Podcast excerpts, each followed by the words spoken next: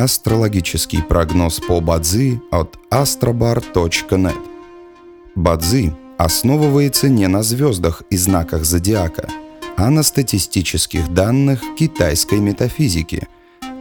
Поэтому далее вы услышите общий гороскоп для всех. Доброе утро! Это Астробар подкасты с прогнозом на 13 февраля 2023 года. По китайскому календарю это день водного тигра. Благоприятно в этот день возвращать долги, закрывать кредиты, торговать, начинать обучение, заключать сделки. Не рекомендуется посещать врачей и больных – закладывать фундамент для построек, работать с землей, сносить старые постройки. Желаем вам прекрасного дня и отличного настроения.